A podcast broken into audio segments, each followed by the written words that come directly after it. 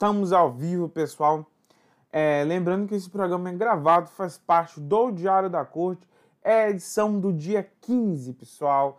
15 de outubro. Agradecer a cada um de vocês que acompanham o Diário da Corte, Corte e estão sempre conectados conosco através do YouTube, do Facebook e também do Spotify, para onde vai essa transmissão sempre, né? Mas, sem perder tempo, vamos começar o nosso programa de hoje falando de algo que tem estremecido as bases políticas aqui do estado do Ceará. E o que foi isso? E o que foi? A briga grande entre Ciro e Lula. Não vamos começar com o Jaguaruana agora, não. Vamos começar com Ciro e Lula. A briga tá feia. O Ciro disse que o Lula é um dos responsáveis por elaborar o impeachment da presidente, ex-presidente Dilma Rousseff. Né? Diz que o Lula até ajudou né, em fazer isso. Qual foi a repercussão?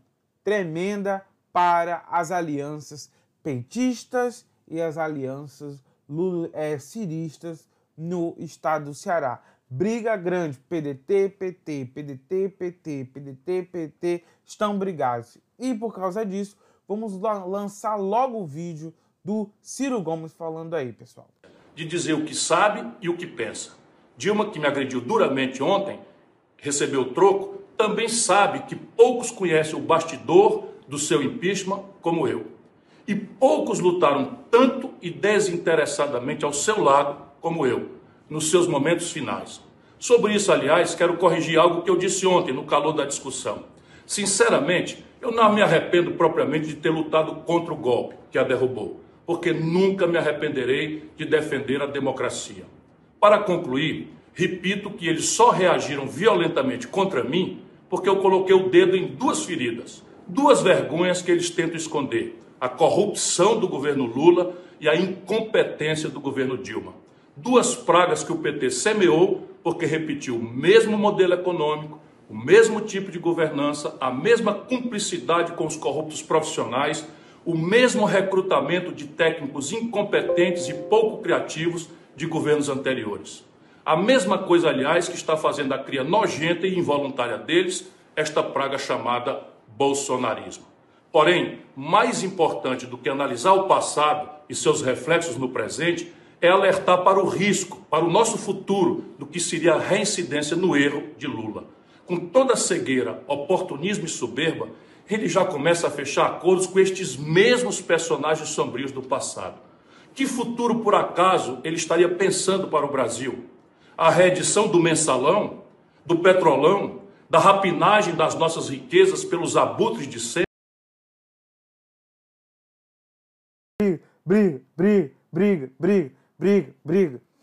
Assim sendo, o Ciro Gomes é, é, falou, disse isso o Lula, claro que tinha que rebater, né? E no, na hora do Lula rebater, ele até falou que o Ciro pode estar com sequelas da Covid-19. Né? O Lula foi até pesado, não, não, não, é, não é legal envolver o Covid nessas coisas, né? Poderia ter deixado passar, poderia ter inventado outra coisa, mas o Ciro, o Ciro, mais o Lula preferiu usar o exemplo do Covid. Não achei necessário, não achei bacana. Mas vamos ver agora o Lula falando. Tá foi tão banal. O que ele fez ontem foi tão grosseiro que às vezes eu fico pensando quando Jesus Cristo na cruz dizia, sabe, Pai, perdoai os ignorantes, eles não sabem o que fazem. Eu às vezes fico pensando nessa frase. Eu às vezes fico pensando, eu não sei se o filho já tem. É o desespero, não, né, meu filho? Mas me disseram é o apagar das luzes. Tem um problema de sequela. Já sabe, né? tem problema no cérebro, de esquecimento, eu não sei. Eu tive. Mas não é possível. Não é possível. Não é possível. Um homem que pleiteia a presidência da República possa falar as baixarias que ele falou ontem. Né?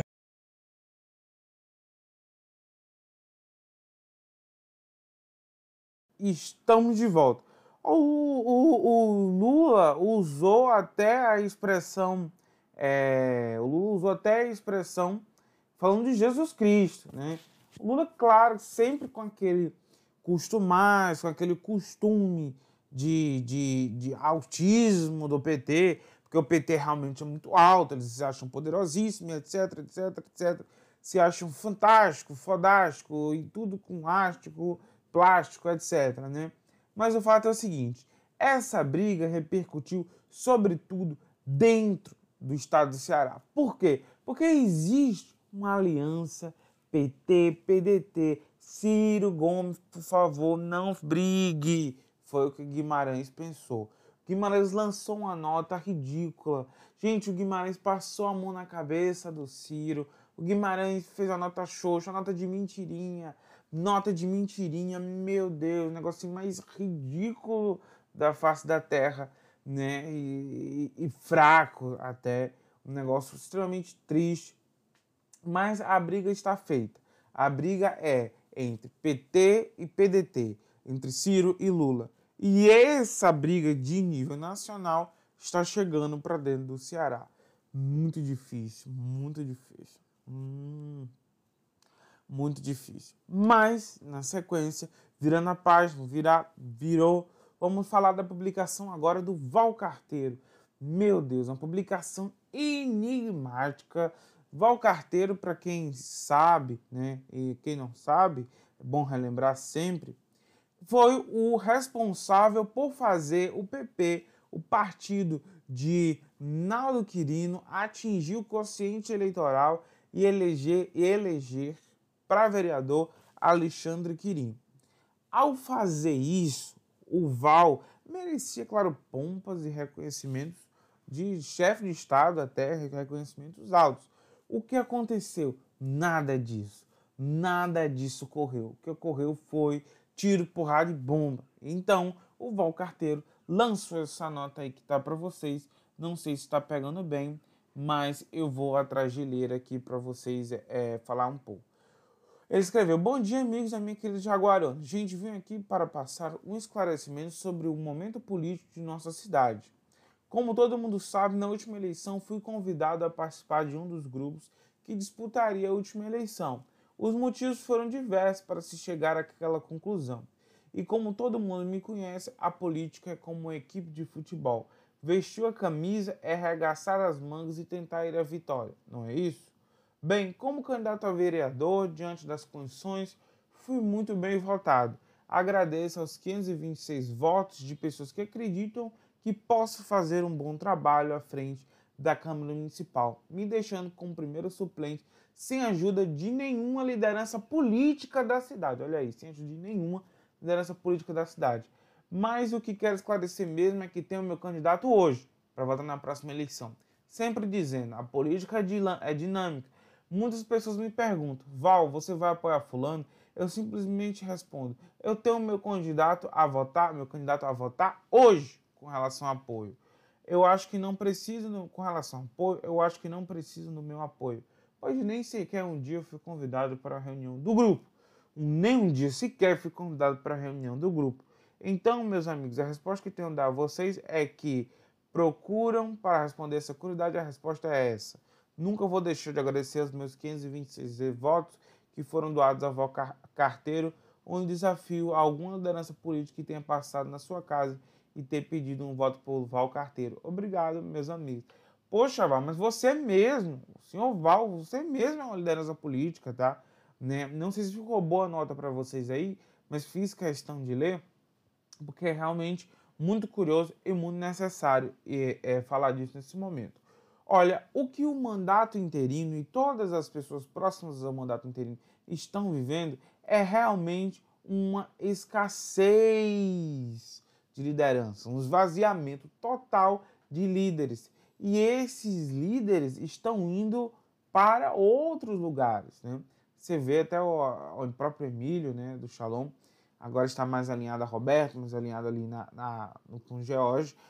Fica essa curiosidade. Val pode ser o próximo? Não sei. Val está feliz onde está? Aparentemente não está. Como é que vai ficar a situação? Eu realmente não sei como é que vai ficar essa situação no futuro. Mas Val, saiba que você é sim uma liderança. Não é todo mundo que tira 500 e poucos votos numa eleição para vereador. Olha, Val, se o senhor tivesse se candidatado a vereador pelo PDT e tirado 526 votos no PDT, o senhor hoje estaria com, com mandato dentro da Câmara, tá? Então, assim, muito curioso essa situação. Não merecia o senhor Valcarteiro esse, esse, esse, essa distratativa, vamos falar assim, ser distratado dessa maneira. Mas vamos seguindo, vamos seguindo, vamos seguindo, vamos seguindo. Vamos escutar agora, pessoal, sem perder tempo, um vídeo que tem repercutido muito na cidade, esse depoimento dessa senhora lá na Câmara de Vereadores com relação ao Correia Lima. Solta aí no talão do povo.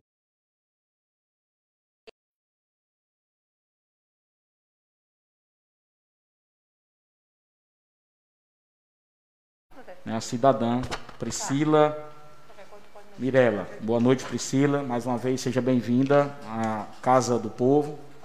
E o espaço é todo seu. Boa noite. Boa noite. É, eu gostaria de vir aqui agradecer pelo que eu falei da outra vez e vocês, eu acho que vocês escutaram, mas que pena que não. Não vim agradecer, vim reclamar, porque uma obra que era de urgência, algum de vocês votam no Edit, porque vocês acham que vocês vão lá quando votam, né? Algum de vocês votam lá? É, você vê, né, a situação. É, eu acho que não tem como não ser urgente uma obra daquela.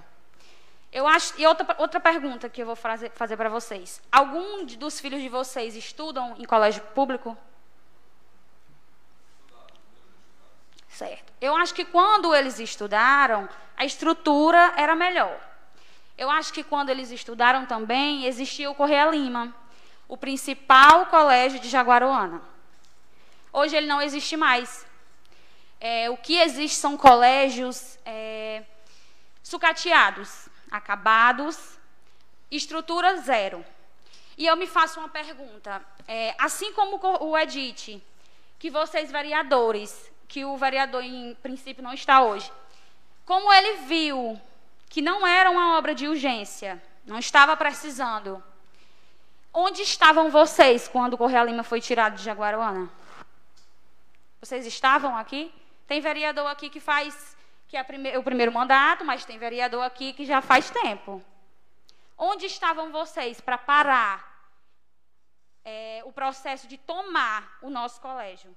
E repito, o IF não é uma coisa ruim, ele é uma coisa boa.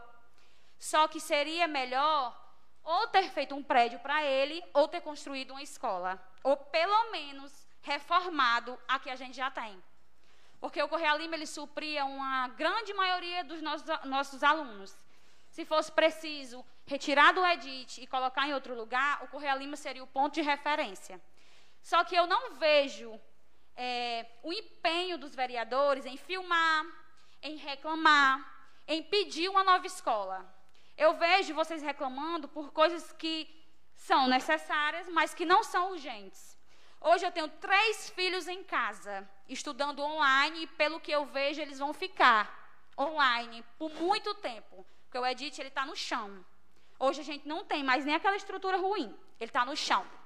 E eu acho que, na outra vez que eu vim, eu pedi a vocês, se um de vocês lembrarem, que se unissem, pelo menos para fazer o edit. Eu pedi para vocês se unirem. Não foi para vocês irem reclamar ou observar um dinheiro, uma irregularidade em uma escola que ia beneficiar várias crianças. Porque se a gente for fiscalizar tudo o que é feito nesse município e nesse Brasil, nada vai passar. Certo? E eu venho aqui revoltada, sim, é, porque eu preciso dessa escola. Eu trabalho muito, meu marido também, e eu não acho justo, mais uma vez, eu ter que pagar um colégio particular. Porque os senhores têm condições, mas eu não tenho condições de pagar uma escola para três crianças. Eu tenho condições de dar o básico para elas, que é a alimentação, uma educação de qualidade dentro de casa. Eu tenho a obrigação de ensinar eles o que eu vim fazer aqui, porque eles sabem o que eu vim fazer aqui. A minha mais velha tem oito anos e ela diz: Mãe, muito bem, você tem que reclamar, porque eu não aguento mais aquela escola. O meu mais do meio, ele tem sete, ele também entende o que é que eu vim fazer aqui. Então, a educação que eu tenho que dar para meus filhos é a reclamação e o lugar certo onde eles têm que vir cobrar. Se eles votam em um candidato, eles escolhem, eles, eles esperam que vocês façam alguma coisa. Eu não quero e eu não espero brigas políticas, porque para eleger um candidato, todo mundo se diz fazer justiça. Tem que eleger o candidato porque é uma injustiça. E qual é a justiça da criança de vocês? Vocês não estão vendo, a população não está vendo o que a gente realmente está necessitando. A gente não está precisando de fazer justiça por uma única pessoa, não. A gente tem que fazer justiça pelo que está precisando. E eu repito, se os vereadores cobrassem e se unissem, aquela escola, a gente não teria só uma, não. A gente já teria o Correia Lima. Só que a briga aqui é por quem acabou. Quem acabou com o Correia Lima, quem acabou com o Edith agora. Mas eu vou refrescar a memória de vocês e vou dizer. A escola de Jaguaruana, a educação, ela vem sendo acabada há muito tempo. A diferença foi que a gestão passada só fez colocar cereja no bolo. Ela só entregou. Mas a gente já tinha escolas acabadas. O Correia Lima, eu estudei nele há muitos anos e eu nunca vi uma reforma. A prova é a quadra que caiu. Para que ter um ginásio, uma quadra com estrutura, se não tem manutenção, se não tem é, um prefeito que olhe pra, pela escola, que ele simplesmente só levanta e deixa ela lá, achando que ela vai durar a vida inteira. E ela não vai. Ela não vai durar a vida inteira. Refrescando mais a memória de alguém, se alguém tiver. É, souber, eu só tenho 27 anos, mas eu lembro porque. Lembro não, eu escuto os mais velhos falarem. A educação de Jaguaruana foi educação no, no mandato do Raimundo Francisco onde o dinheiro era pouco, não existe o que tem hoje, e a gente tinha o Correia Lima, a gente tinha dentista, a gente tinha padaria, a gente tinha escola integral, que hoje a gente só vê no tempo de hoje, ou então na capital, e antigamente não tinha dinheiro para isso não. Hoje tem. Hoje eu sei que tem. Basta só vocês quererem fazer, tá? Eu não quero, hoje eu vim aqui, eu não tenho partido nenhum, teria, seria bom eu ter, mas eu não vejo opção nenhuma em vocês. Eu não vejo candidato que me represente, que faça e que lute pelo que eu estou pedindo. Eu vejo candidatos que brigam pelo que eles querem, mas não pelo que a gente precisa. Eu, não, eu, eu acho que uma, uma reforma de urgência seria a escola, mas o que eu vejo aqui é canteiros sendo desmanchados e refeitos. O que eu vejo aqui é prefeitura sendo feita, todo mundo na sua sala com ar condicionado, todo mundo na sua cadeira linda, né, perfeita, as paredes lindas, sem perigo de chuva. O que eu vejo aqui são só asfaltos. O que eu vejo aqui são praças que não são necessárias agora. Uma praça é ótima, claro, mas a escola seria mais necessária. Hoje a gente tem uma praça com uma fonte. O que adianta eu levar meus filhos para ver uma fonte se na escola eles não veem aquele luxo que está ali? Então, é, eu não estou reclamando pela praça, a praça é ótima, mas a urgência seria as escolas. Eu acho que vocês não teriam que ficar nessa briga, nesse, nesse debate, nesse jogo de vamos, vamos fiscalizar, porque na hora realmente de fiscalizar vocês não aparecem. Vocês aparecem nessas horas assim próprias, né? Então, assim, eu quero realmente que independente se ele é, puder é, voltar à obra ou não, ou se só vai voltar depois dessa eleição, eu espero que quem ganhe faça o edit, porque eu não, não, como eu disse antes, eu vou vir aqui sempre e eu vou cobrar sempre. E seria muito bom se as outras mães viessem junto comigo, porque eu gosto de vir sozinha, porque eu falo por todos, eu falo por mim, eu falo pela minha necessidade. Mas seria bom, porque sendo todo mundo aqui sentado olhando para vocês, todos os meses, Acho que daria um empurrãozinho para vocês se unirem, parar com essa briga e construir esse colégio. Esquece a briga, faz o colégio, depois vocês voltam a brigar. Obrigado. Agradecer a cidadã Priscila Mirella, dando continuidade aos trabalhos. Ouviremos agora os vereadores.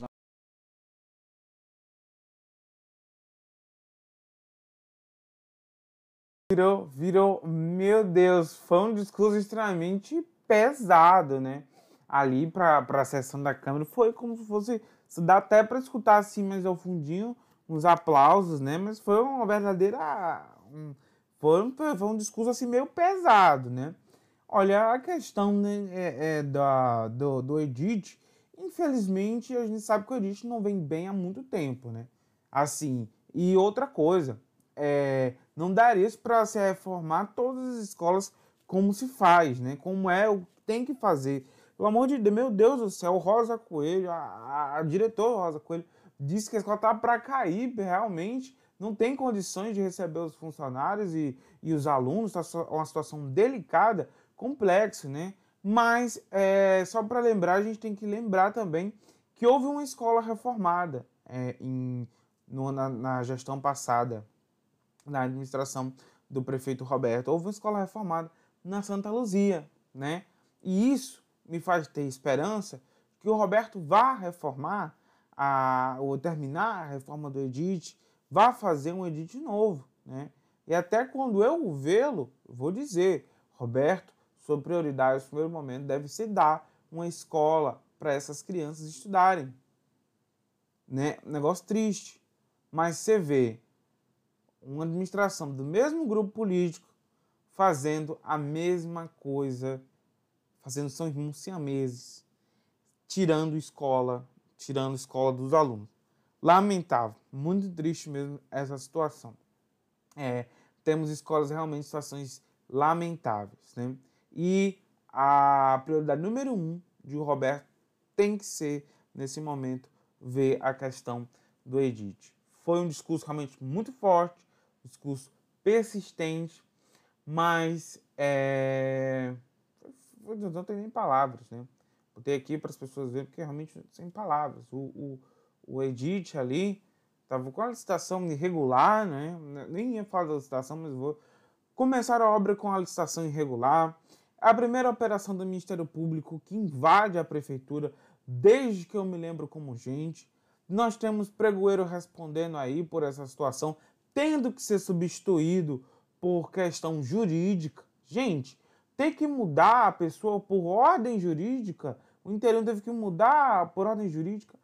Você vê que o negócio está meio difícil, né? Não tem nem palavras, tem nem palavras para dizer aí mas tenho fé que a próxima administração vai sim solucionar esse problema, porque ele é urgente. Ele é urgente. Mas vamos virar página, vamos virar página, vamos virar página. Virou, virou, virou, virou, virou, virou, virou, virou, virou, virou. Vamos virar, vamos virar, pera ainda, vamos virar página, vamos virar página. Bem rápido, bem rápido, bem rápido. Pois agora, hora de virar a página. E vocês vão ver aqui vocês vão ver a tela aqui do, do, do, do programa. Pera aí, não vou mostrar a tela do programa para vocês não, porque não sei o que, é que teve aqui, gente, ainda. Ainda nessa fase de testes, né? Tinha prendido aqui. Tinha prendido o um negócio aqui. Aí vou fazer a transição. Pá! Tá vendo a tela aí de teste? Tá vendo aqui? TRE e Forças de Segurança planejam reforço para a eleição suplementar de Jaguarona. Notícia ainda da do dia 6 do 10, né? Eu vi, fui ver agora, mas serve. Na quarta-feira passada, o presidente Inácio Alencar Cortez conduziu encontro com a presença do corregedor eleitoral, o desembargador Gleidson Pontes, do juiz Julian Pablo, aqui de Aguarana, José Cavalcante Júnior, diretor do Fórum Eleitoral de Fortaleza, o procurador regional Samuel Arruda, do diretor do TRE, Hugo Pereira Filho, além dos servidores e servidoras participaram representantes da Polícia Federal, Polícia Civil, Polícia Militar, Polícia Rodoviária Estadual, Corpo de Bombeiros, Agência Brasileira de Inteligência, o presidente da Comissão Permanente de Segurança do TRE, o desembargador Emanuel Albuquerque. Ele justificou a ausência por estar em sessão do Tribunal de Justiça. Bem, a reunião foi justamente para tratar das eleições de Jaguaruana. Ou tratar por quê? O que, que vai ter aqui nas eleições de muito pesado? Bem, o esquema de segurança para as eleições serão fortes. Vocês viram ali, vai ter até o serviço de inteligência, pesado, o negócio é pesado. Vai vir Polícia Federal, Polícia Civil, vai, vai ser um esquema complexo.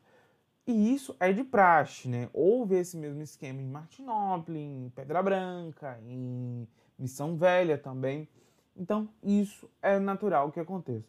Mas, sem perder tempo, já encerrando aqui o podcast, vamos para a agenda dos candidatos. Hoje, Roberto da Viúva cumpre a agenda na reunião da volta Caiçara e Jurema a partir das seis e meia, pessoal, a partir das 18h30, né? E amanhã tem visita ao comércio adesivaço, começando às 7 da manhã. Às 7 da noite tem a inauguração do Comitê 12. E a, no domingo tem encontro com a juventude também. E à noitinha tem reunião no Figueiredo, eh, Figueiredo e Patos. E com relação ao candidato Elias do Sargento, nós temos aqui a inauguração do comitê deles, tá? Tá aí.